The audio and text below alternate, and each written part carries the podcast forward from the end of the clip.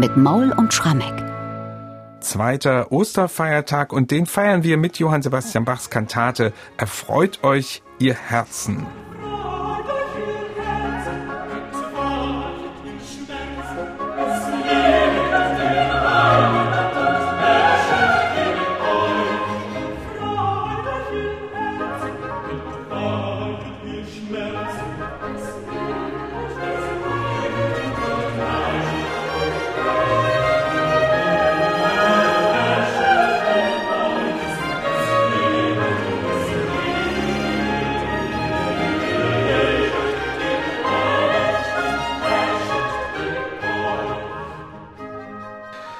Am Ostermontag 1724 hat Johann Sebastian Bach diese Kantate in Leipzig erstmals aufgeführt.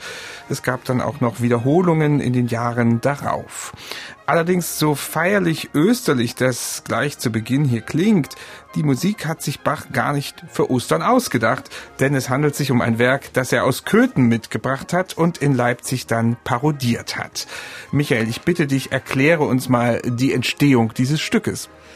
Naja, lieber Bernhard, die liegt so im Halbdunkel, weil wir haben zum Glück aus der Leipziger Zeit eben das Aufführungsmaterial zu dieser Kantate und wissen, dass Bach sie eben am zweiten Ostertag 1724 das erste Mal aufgeführt hat.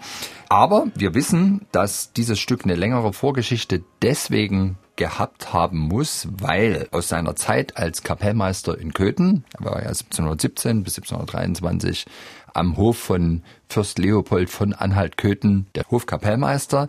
Da haben sich viele weltliche Huldigungskantaten für den Fürsten erhalten. So ein Fürst muss gehuldigt werden.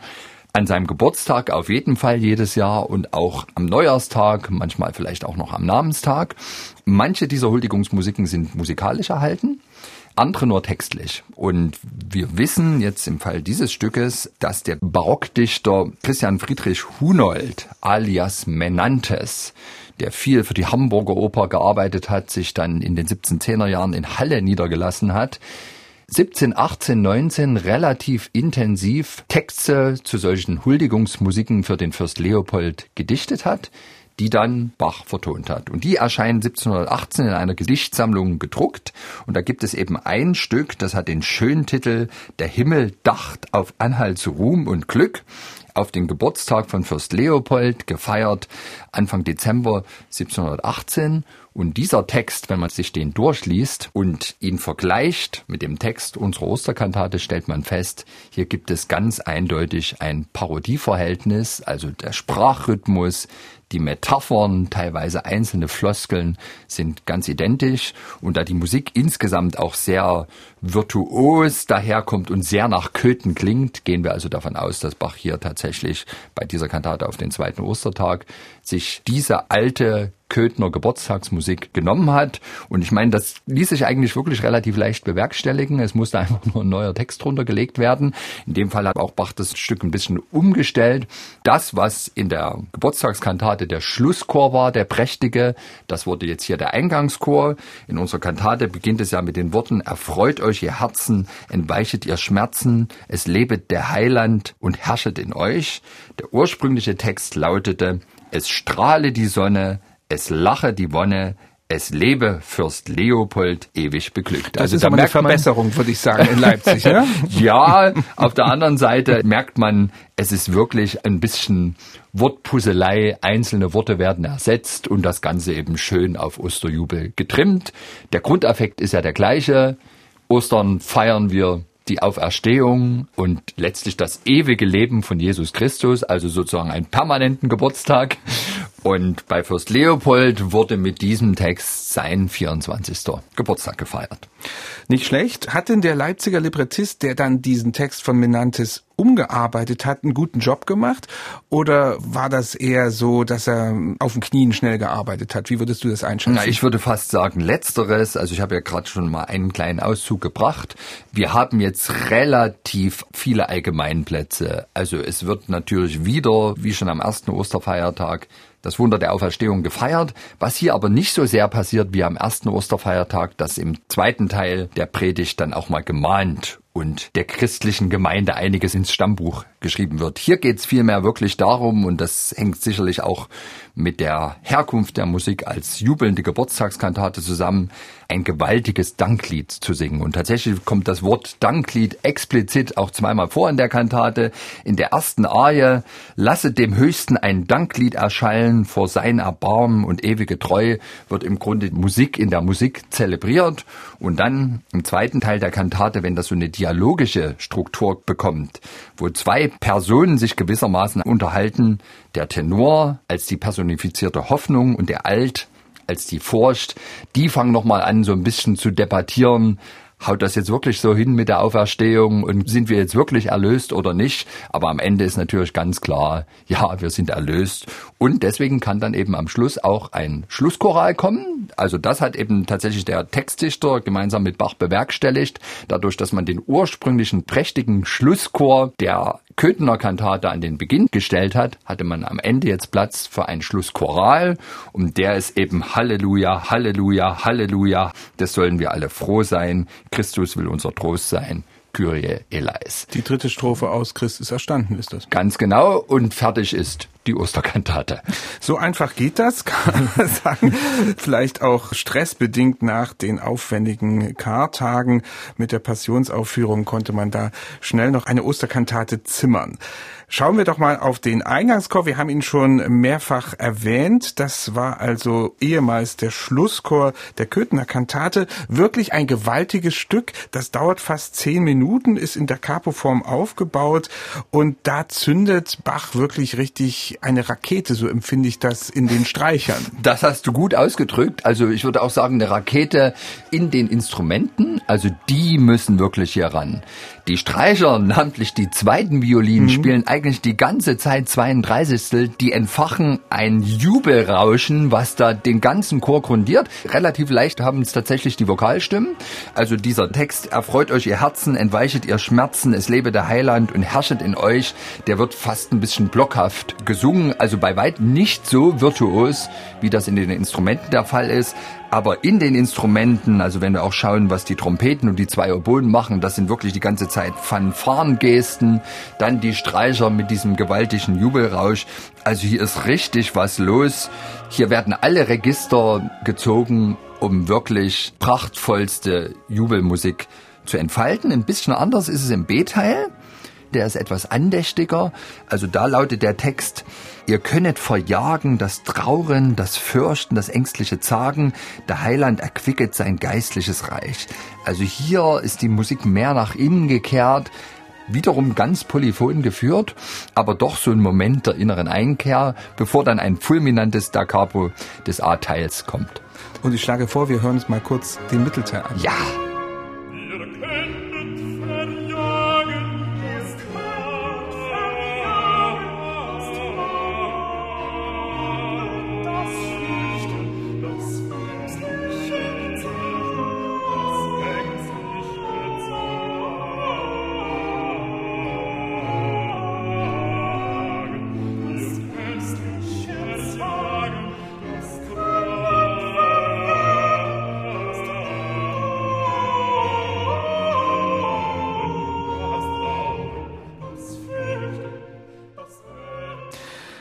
Das ist ein Stück aus dem Mittelteil des Eingangschores dieser Osterkantate. Erfreut euch ihr Herzen. Die Freude, wir haben es schon angedeutet, die geht hier grenzenlos weiter, denn direkt darauf folgt eine Bassarie, in der nun also dieses Danklied erschallt, so heißt es im Text. Wie macht das Bach also hier Lied im Lied sozusagen? Ja, und zwar wirklich auf ausgeprägteste Weise, ausgeprägt schon insofern über 330 Takte mhm. hat diese Arie. Das ist wirklich endlos endlos lang. Es ist ein typischer Tanzsatz. Es ist die Welt der brandenburgischen Konzerte, absolut. Und die Instrumente haben ganz schön zu tun, aber eben auch der Bass muss alles geben, weil wenn er Musik in der Musik zelebriert, dann sind das Girlanden von Koloratoren. Es geht nach oben und es geht nach unten und es wirkt wie ein Perpetuum mobile, wie eine endlose Jubelarie. Der ursprüngliche Text lautete übrigens, traget ihr Lüfte den Jubel von hinnen. Also jubelt hinaus in alle Welt und jetzt heißt es, lasset dem Höchsten ein Danklied erschallen und das passiert wirklich. Lasset dem Höchsten ein Danklied erschallen vor seiner Namen und ewige Treu. Und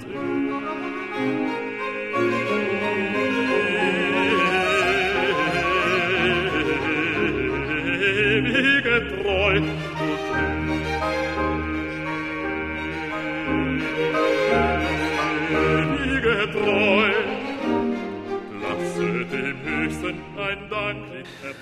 Das ist also die Bassarie in dieser Kantate und dann im zweiten Teil der Kantate entwickelt sich ein Dialog, auch das hast du schon angesprochen.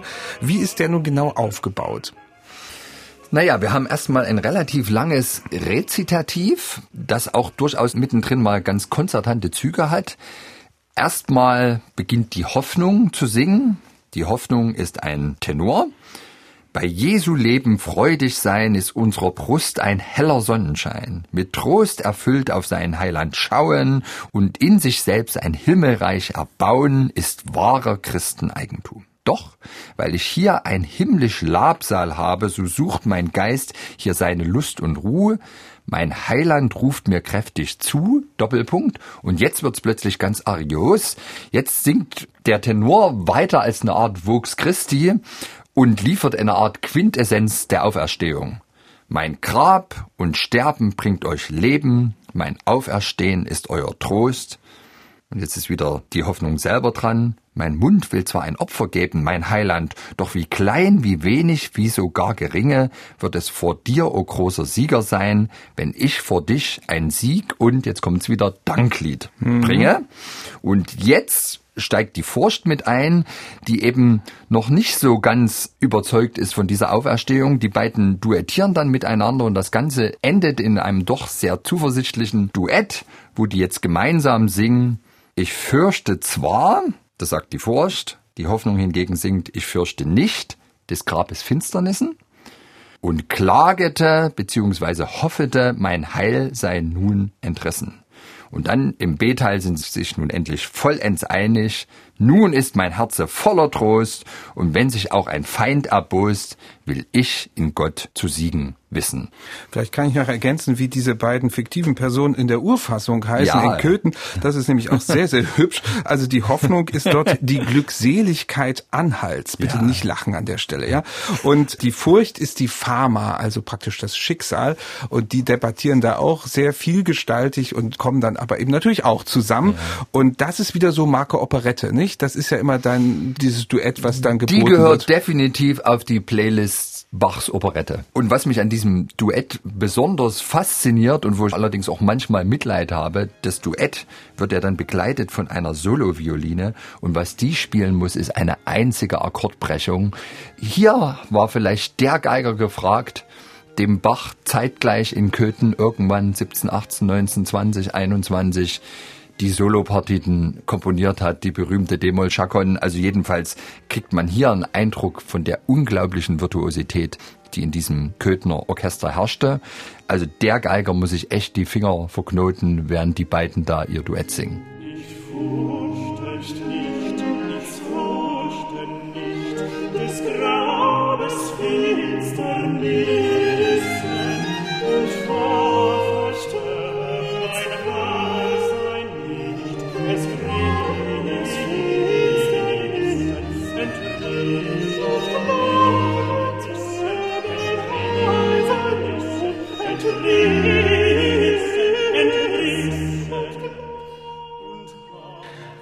Duett steht also unmittelbar vor dem Schlusschoral der Kantate Erfreut euch ihr Herzen.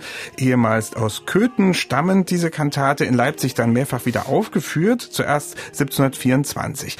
Und das führt mich zu einer abschließenden Frage, Michael.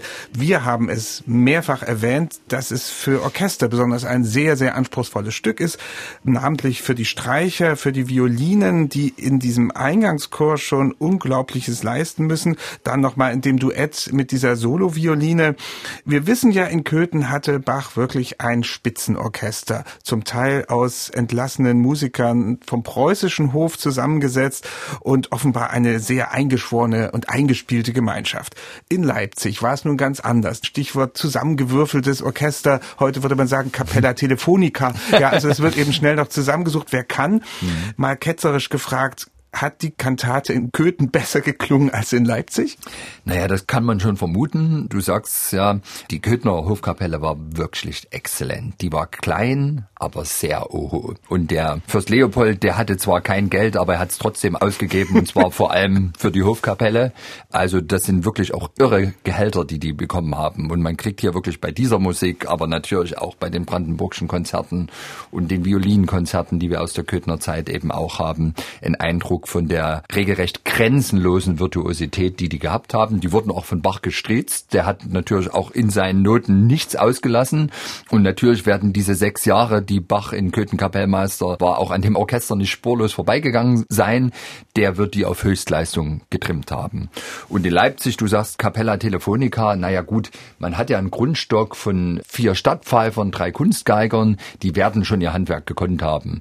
Auch wenn der Bach in den wenigen Kommentaren, die wir von ihm haben, über die Stadtmusiker jetzt nicht besonders schmeichelhaft war. Ja, er sagt einmal gegenüber dem Leipziger Stadtrat, etwas zu schreiben über deren musikalische Qualitäten verbietet mir die Bescheidenheit. Also das mhm. klingt schon eher so wie, naja, so richtig gut sind sie nicht. Mhm. Und auf der anderen Seite müssen wir ja schon irgendwie davon ausgehen, dass all das, was Bach als Thomas Kantor komponiert hat wurde ja irgendwie aufgeführt. Und ich stellte mir das vor, dass er doch so eine Handvoll Musiker hatte, auf die er sich verlassen konnte.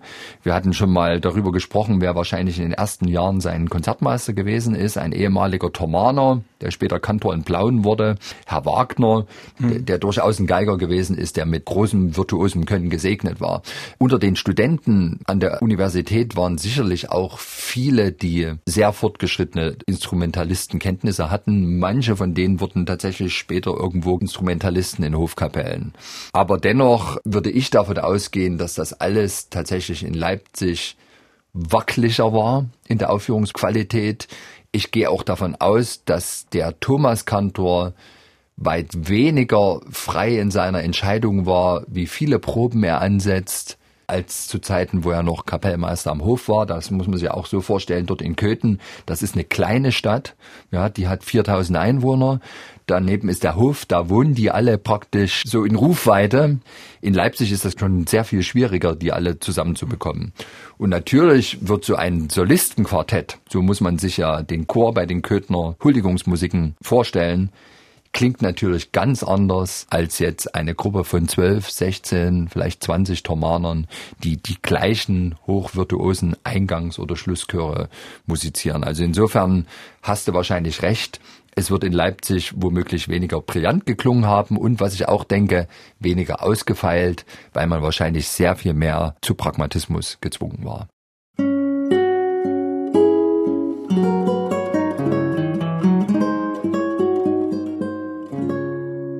MDR Classic